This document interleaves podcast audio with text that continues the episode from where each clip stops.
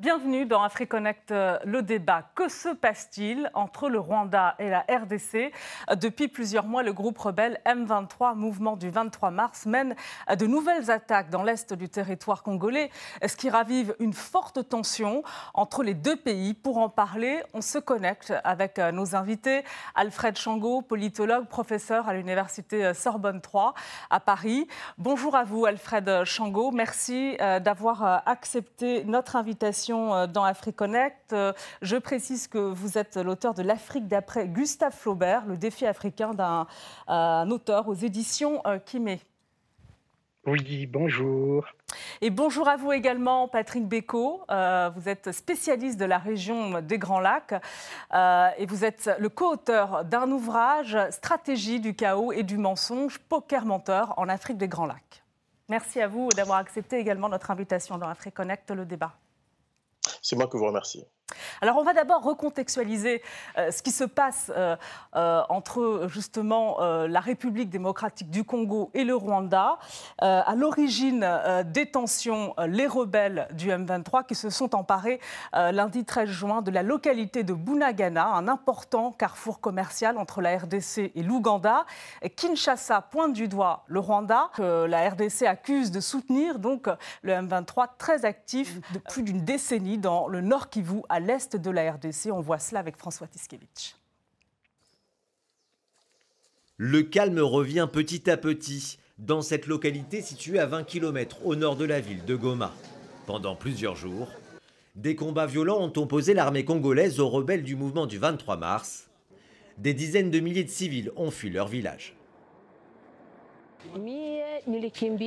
J'ai fui et j'ai passé quatre jours dans un camp de personnes déplacées près de Goma. Mais quand je suis revenue, ma maison avait déjà été pillée. Des soldats rwandais sont venus avec des camions et ont pillé plusieurs maisons, dont la mienne. Les autorités congolaises accusent le Rwanda de soutenir les rebelles du M23 à dominante Tutsi, une rébellion pourtant vaincue en 2013 par la RDC, mais qui a repris les armes à la fin de l'année 2021 reprochant à Kinshasa de ne pas avoir respecté un accord pour la démobilisation et la réinsertion de ses combattants. Il y a quelques jours, ils ont réussi à s'emparer de la localité de Bunagana, leur ancien fief. Selon l'armée, des troupes rwandaises ont directement participé au combat.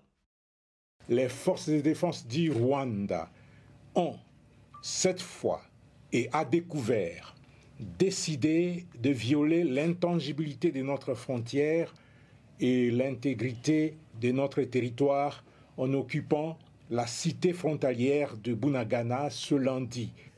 Une position défendue par les États-Unis via son ambassade à Kinshasa, qui évoque ouvertement la présence des troupes rwandaises sur le sol congolais et condamne, je cite, des actions qui augmentent le risque de violence et de destruction dans l'est du Congo et nuisent à tous les habitants de la région. Le Rwanda, de son côté, dément tout soutien au mouvement rebelle et affirme qu'il s'agit là d'un conflit intra-congolais. Il n'y a pas de présence de soldats rwandais en RDC et à partir de là, il ne peut y avoir de collaboration avec aucune autre force présente dans l'est de la RDC s'il n'y a pas de présence de soldats rwandais. Les relations entre Kinshasa et Kigali sont tendues depuis le génocide au Rwanda en 1994 avec l'arrivée massive en RDC de Hutus rwandais accusés d'avoir massacré des Tutsis durant ces événements. Depuis, le Rwanda est régulièrement accusé par Kinshasa d'incursion au Congo et de soutien à des groupes armés dans l'est du pays. Un regain de tension qui inquiète l'Union africaine. Le président de la commission, Moussa Faki, appelle à une cessation immédiate de toute activité militaire présentant une quelconque menace et demande aux deux pays de résoudre tout différent par le dialogue et la concertation fraternelle. Patrick Beko, pourquoi les relations entre la RDC et le Rwanda peinent à se normaliser? Je pense qu'une partie de la réponse se trouve dans votre reportage. Depuis 1996, et puis l'année de la première guerre d'invasion du Zaïre, qui est devenue la République démocratique du Congo, puis de la seconde guerre en 1998, le Rwanda a toujours voulu euh, déstabiliser l'Est du Congo pour contrôler une partie de ce territoire afin de, soutenir son économie d'une certaine manière. Et donc pour le Rwanda, le Kivu est un terrain stratégique, il le peut laisser. Donc le contrôle du Kivu pour le Rwanda est quelque chose de très important et c'est dans ce cadre qu'il faut comprendre en fait toutes les tentatives de déstabilisation orchestrées par le Rwanda en RDC à travers des, groupes armés qu'on présente comme des rébellions congolaises, mais qui sont en réalité des groupes formés, euh, créés, euh, créés et instrumentalisés par le Rwanda à l'est du Congo. Euh, Alfred Chango, vous partagez son analyse parce qu'on le précise, le Rwanda dément toutes les accusations portées à son encontre par Kinshasa. Alors le, démenti du Rwanda est très timide. Hein. Si réellement il n'y avait pas d'appui du Rwanda au M23, il y aurait eu une euh, protestation vigoureuse de la part euh, de Paul Kagame, on le connaît. Euh, en réalité, je crois que la relance du M23 maintenant peut tenir à au moins deux causes. D'une part, il y a l'opération que l'armée, les FARDC et l'UPDF de euh, Museveni mène contre euh, euh, les ADF Nalou. et puis, de l'autre côté, au sud-est, il y a le Burundi aussi qui intervient contre d'autres groupes terroristes. Et donc le Rwanda se sent pris en étau entre ces deux euh, mouvements qui sont en train, euh, euh, coordination entre la RDC et puis l'Ouganda et le Burundi. Mmh. Quand on sait qu'en 2000, il y a eu cette guerre entre l'Ouganda et le Rwanda à Kisangani, on comprend effectivement la méfiance de Kagame, mais en réalité, effectivement, on a rappelé dans le reportage que en 2013, le M23 avait été complètement éradiqué et euh, qu'ils reviennent aujourd'hui. Et j'ajouterais d'ailleurs une dernière chose, hein. c'est que le M23, c'est quoi? C'est le faux nez euh, du CNDP de Laurent Kunda Laurent Kunda aujourd'hui, il est au Rwanda, malgré les demandes d'extradition euh, de Kabila à l'époque pour qu'il soit jugé au Zaïre pour les massacres et crimes de guerre que Nkunda avait commis justement avec le CNDP, euh, l'ancêtre du M23 euh, à l'est de la RD Congo. On va revenir précisément sur le M23, mais vous avez fait effectivement allusion à la collaboration entre euh, la RDC et l'Ouganda contre les forces démocratiques alliées, ADF. Patrick Beko, comment le Rwanda justement apprécie cette collaboration entre Kinshasa et Kampala? En fait, il faut dire que le Rwanda n'a pas apprécié cette collaboration. Euh, d'ailleurs, euh, le président Kagame l'a fait savoir euh, dans une interview à Jeune Afrique. C'est qu'il faut comprendre, il faut être dans la tête des, dirigeants rwandais pour comprendre la dynamique dans la région. Il y a d'abord des tensions, il y a une forte tension régionale entre le Rwanda et les pays de la région, notamment le Burundi et l'Ouganda. Et à l'arrivée de Félix Tshisekedi au pouvoir, euh, le président congolais a fait le choix de se rapprocher du Rwanda, ce qui n'a pas, été du goût euh, des deux pays. Et par la suite, il y a eu une tentative d'organisation, en tout cas euh, d'un sommet entre les chefs d'état-major de la région pour trouver une solution définitive à la question de l'insécurité. L'Ouganda et le Burundi ont refusé cette réunion qui a été organisée par Kinshasa avec le soutien de Kigali. Donc on a déjà cette dynamique de tension dans la région. Et par la suite, euh, quand le RDC décide euh, de faire appel à l'Ouganda pour euh, combattre les, ADF Nalu, mais Kigali, qui est en conflit avec l'Ouganda, ne voit pas ça d'un bon oeil parce que Kigali estime qu'il est dans le droit, lui, il a un droit de regard sur tout ce qui se passe à l'est du Congo et Kagame l'a fait savoir à, des mots à peine couverts lors de son, dans son interview avec Jeune Afrique. Donc nous sommes dans cette configuration-là régionale de tension, dans cette dynamique de tension, pardon, qui fait que de part et d'autre, on se regarde de coin de l'œil, une fois que, parce qu'il faut comprendre ici que tous ces pays considèrent l'Est de la RDC, ils veulent avoir des zones d'influence dans l'Est de la RDC, le Rwanda, mais aussi l'Ouganda, du côté de l'Uturi. Donc, étant donné ce sont des adversaires qui essaient aujourd'hui de se rapprocher, mais difficilement, avec beaucoup de méfiance, il est, clair que l'un voit d'un mauvais œil une opération militaire menée par son adversaire ou en tout cas son rival non déclaré dans une partie de la région du Kivu. Donc c'est tout ça qui fait qu'on a cette situation de tension et qui fait aussi que le, Rwandais est vu d'un très mauvais œil aujourd'hui l'intervention de forces ougandaises euh, à l'est de la RDC. Alors, euh, juste euh, cette question, Alfred Chango. Pourtant, on sait que Kigali et, Kinshasa se sont rapprochés, enfin, avaient réussi un certain rapprochement. C'était au moment de l'élection de Félix Tshisekedi, le président congolais actuel. et cela alors que Paul Kagame, à l'époque, hein, donc son homologue rwandais, assurait la présidence tournante de l'Union africaine. Oui, exactement. Il y a un paradoxe, hein, c'est que effectivement l'arrivée de Félix Tshisekedi au pouvoir avait permis d'aplanir les, incompréhensions, les tensions entre la RDC et le Rwanda. Et d'ailleurs, on se souviendra que Félix Tshisekedi avait réussi à faire se réconcilier Museveni et Paul Kagame, même si euh, après leur poignée de main, euh, ils continuent à se regarder en chien de faïence toujours. Il y a une sorte de méfiance euh, réciproque entre les deux protagonistes, Museveni et, Kagame. Mais Tshisekedi a déployé une diplomatie de la paix à l'Est parce qu'il a, il avait compris, il a compris effectivement que seule la paix peut permettre justement le développement dans la région euh, de l'Est de l'Afrique. Et puis, euh, ça, pouvait, ça a poussé jusqu'à l'admission de la RDC à la communauté des États euh, d'Afrique de, de l'Est. Donc, il y avait là une dynamique de rapprochement, de réconciliation que l'appui du Rwanda au M23 vient s'aborder en dernière minute. Et c'est ça qui est incompréhensible, en fait.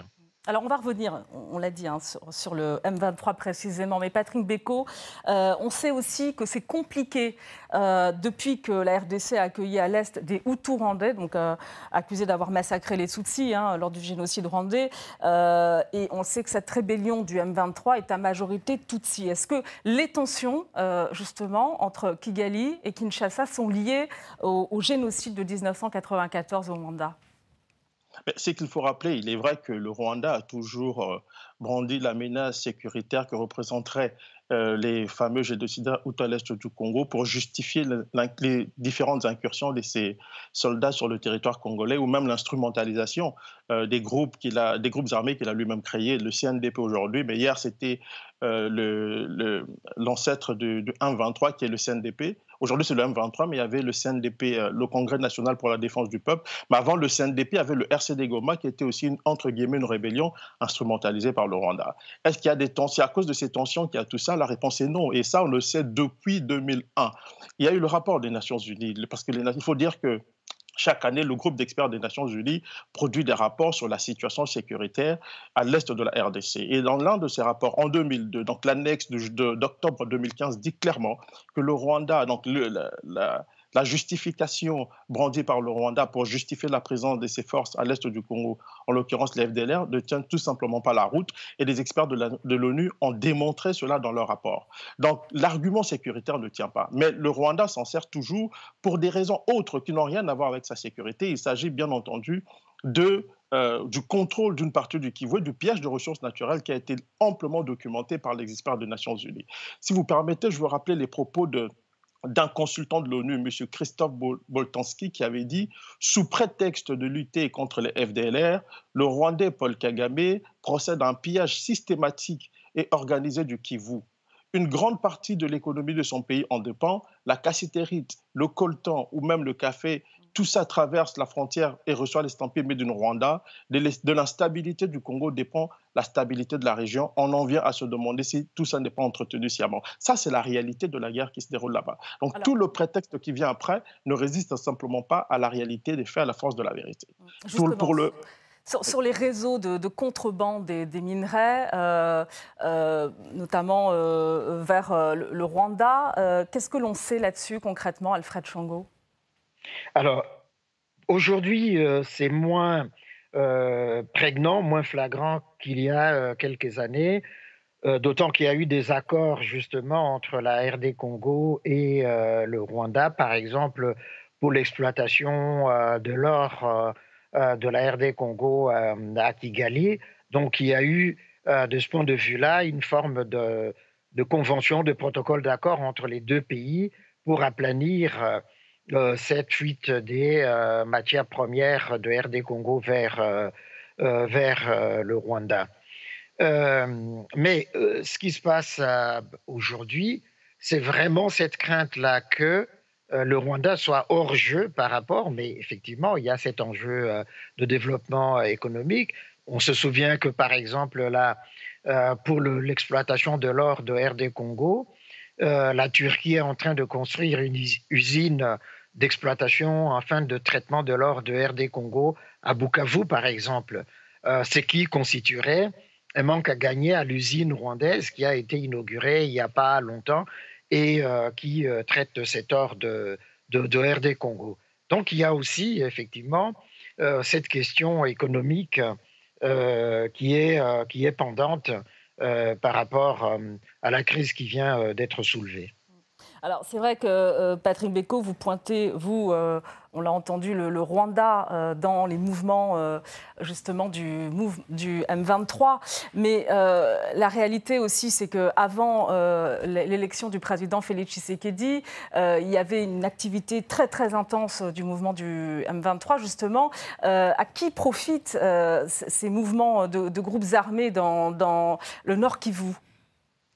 Il faut dire que ce mouvement profite à tout le monde. Hein ça profite autant euh, au gouvernement rwandais qu'au gouvernement de la RDC, à tous les acteurs régionaux qui profitent de l'instabilité dans le Kivu pour faire des affaires. Il faut, il faut rappeler ici quelque chose de très surprenant, qui, qui, qui peut quelque chose de très étonnant, c'est que euh, la raison pour laquelle Félix Tshisekedi se rapproche du Rwanda n'est pas nécessairement une question de paix il faut d'abord comprendre dans quelles conditions il est arrivé au pouvoir. Donc, dans cette région, il y a un jeu trouble. Les dirigeants de cette région jouent un jeu trouble. Les rapports des Nations Unies ont quand même montré qu'il y a des acteurs congolais qui participent à cette entreprise de prédation qui, perdure à l'est du Congo. Donc, ici, il faut, en fait, le, crime profite à tout le monde, en fait, dans cette histoire du Congo. Et c'est la raison pour laquelle, d'ailleurs, on observe du côté de Kinshasa euh, une, une, forme de mutisme au sommet de l'État par rapport à cette guerre euh, du 1-23. Et je dois rappeler aussi, parce que c'est très important de le dire, avant l'arrivée de Félix Tshisekedi, euh, le 1-23 avait été vaincu. Comment comprendre qu'une force, une grande groupe armé vaincu euh, reprenne des forces et s'en prenne aujourd'hui à la RDC comme on l'observe aujourd'hui? C'est que la réalité est que quand le 1-23 a été vaincu, le pouvoir de Joseph Kabila l'a quand même réhabilité d'une certaine manière. On a même signé des accords avec ce même 1-23 un accord euh, qui a vu participer des pays comme le Rwanda et l'Ouganda, les pays de la région, parce qu'il faut rappeler aussi que l'Ouganda est parmi les pays qui ont soutenu la création et l'entretien du M23, comme l'ont montré les rapports des Nations Unies. Donc nous sommes dans une configuration régionale où le chaos profite à tout le monde, aussi bien à des gens à Kinshasa qu'au Rwanda et en Ouganda. Et donc, tant que cette instabilité va perdurer, ben, chacun essaiera de tirer son épingle du jeu. Bien entendu, au détriment du Congo producteur de richesse, parce que le Congo ne tire rien de tout ça. Et je crois que Félix Tshisekedi, mmh. le président Tshisekedi, est en train de regretter aujourd'hui sa position parce que, au final, il n'a rien obtenu du Rwanda avec lequel il a voulu faire la paix. Euh, justement, ça, les, groupes armés tels que le M23, justement, ça profite également aux multinationales, toujours encore, Alfred Chango? Oui, ça, on, peut le dire, hein, euh, sans crainte d'être démenti. Au fond, ce sont des pêcheurs en eau trouble. Euh, ça, c'est d'un. De deux, effectivement, euh, je pense que le ressurgissement du M23 vise. Parce qu'à un certain moment, Tshisekedi a pris quand même, malgré tout, le leadership de la diplomatie de la paix et de l'entente dans la région. On l'a vu euh, avec euh, euh, l'Angola, avec le Congo-Brazzaville, avec tout le monde essayer de jouer justement le médiateur numéro un de la paix. Et puis quand il a pris la présidence hein, de, l'Union africaine, la RDC a, commencé justement à retrouver du crédit au plan international. Et le, versant justement de cette poussée de fièvre, c'est justement de viser à affaiblir ce leadership naissant de la RD euh, euh, Congo. Et j'ajouterais, puisque là, euh, Tshisekedi arrive à la fin de son premier mandat et qu'il y a des élections qui se profilent à l'horizon l'année prochaine, il y a là aussi une manière de l'affaiblir au fond. Et ce que Mbeko a rappelé, le silence assourdissant du pouvoir de Kinshasa par rapport à ce qui se passe là? On a vu le Conseil de défense qui s'est tenu hier les euh, réponses assez timides hein, euh, à ce qui se passe à l'est de la RD Congo, ça montre effectivement l'embarras du pouvoir de Tshisekedi, alors que par ailleurs, le, le, peuple congolais est mobilisé dans sa totalité contre le M23 et contre Kagame, le Rwanda de Paul Kagame. Alors, on voit les conséquences euh, de, ces tensions entre la RDC et le Rwanda, euh, la suspension notamment des, liaisons aériennes. Euh, la RDC a interdit à, la compagnie aérienne rwandaise de survoler son, territoire. justement, la, question, c'est de savoir aussi comment va évoluer ces, tensions. Est-ce qu'il y a un réel risque de guerre ou pas, de conflit?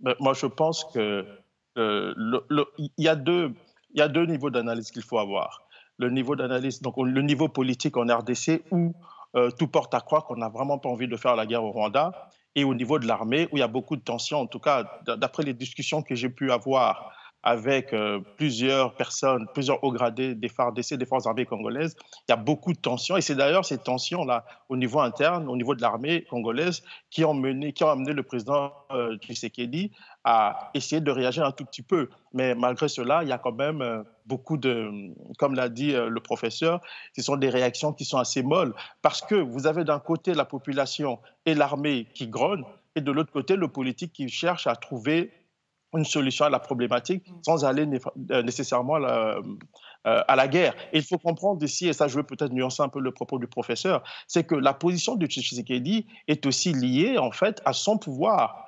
Tshisekedi arrive au pouvoir à la suite d'un deal qui a été conclu avec son prédécesseur Joseph Kabila, qui a pendant longtemps entretenu quand même des relations assez euh, troublantes et parfois ambiguës avec le Rwanda et ses groupes armés. Mm. Et donc, Félix Tshisekedi qui arrive au pouvoir va être dans la continuité, puisqu'elle a dit lui-même qu'il n'allait pas, euh, il n'allait pas euh, regarder le passé. Donc, il allait dans la continuité. Tshisekedi était dans la continuité de ce qui se faisait depuis longtemps. Il faut rappeler aussi que le M23 avait été intégré, et ce qui est encore plus terrible, dans l'ancienne majorité présidentielle. Donc, nous sommes en fait dans un changement dans la continuité qui ne dit pas son nom et qui permet aussi euh, d'une certaine manière de comprendre aujourd'hui la position de Félix Tshisekedi par rapport à cette question. Personnellement, je ne crois pas que le Rwanda utilise le M23 pour euh, fragiliser la diplomatie de Tshisekedi. Je crois plutôt que le Rwanda va continuer à utiliser le M23 pour avoir un droit de regard sur tout ce qui se passe au Kivu, en partir du moment où l'Ouganda, qui est une rivale non déclarée, est aussi positionné en fait dans ce pays-là. Nous sommes dans dans une posture où chacun veut avoir une certaine influence dans le Kivu. C'est une question de zone d'influence à l'est du Congo. Ni le Rwanda ni l'Ouganda ne sont prêts à se, à se départir de cela et ça permet de comprendre leur positionnement en instrumentalisant les groupes armés dans l'est du pays. Et c'est aussi le cas aussi pour le Burundi dont on n'a pas beaucoup parlé, mais qui intervient aujourd'hui à l'est du Congo avec l'assentiment du pouvoir de Kinshasa aussi. Vous allez réagir, Alfred Changom. On, va écouter euh, euh, cette euh, déclaration du médecin congolais Denis Mukwege, prix Nobel de la paix en, 2018. Il a appelé le 12 juin dernier la Belgique à intervenir dans la crise entre la RDC et le Rwanda, accusé donc par Kinshasa de soutenir la rébellion du M23. L'agression du Rwanda à travers le M23, ce n'est pas une nouvelle chose. Cette visite royale est un acte de courage exceptionnel. Nous rendre visite en ce moment où le Congo est victime d'une énième agression est un acte humanitaire fort. La Belgique a une expertise sur le Congo, ce qui lui donne une certaine responsabilité. L'agression est claire, il faut la nommer, et la Belgique peut le faire. La Belgique peut porter un plaidoyer très fort auprès de l'Union européenne et au niveau des Nations unies. Alors, face à un risque de, conflit, euh, Alfred Changot, qui peut mener une médiation euh, crédible et efficace dans cette crise? Alors, il y a, plusieurs euh, canaux hein, diplomatiques qui sont mis en branle pour le moment. Il y a l'Union africaine hein, avec le président de la commission de l'UA, Moussa Faki Mahmat. Il y a la, CIRGL avec le président João Lourenço du, euh, de, l'Angola. Et puis, il y a euh, le mécanisme de paix qui a été enclenché au Kenya, à Nairobi, par Uhuru Kenyatta dans le cadre de la communauté des États d'Afrique de l'Est. Et puis, on a vu les prises de position des États-Unis, d'un certain nombre d'autres partenaire de RD Congo, cette fois-ci de manière très claire pour nommer euh, l'agresseur. Et puis le président Denis Sassou Nguesso euh, du Congo a été aussi mobilisé par euh, Félix Tshisekedi. Et c'est bien effectivement que la diplomatie continue malgré le fracas des armes et les colères qui s'expriment dans la rue en RD Congo et la volonté d'en découdre. Avec... Qui est le mieux placé, Alfred Chango, Patrick Beko, qui est le mieux placé pour justement dénouer cette crise? Mais moi, je pense que ce sont les Congolais d'abord, c'est le gouvernement congolais.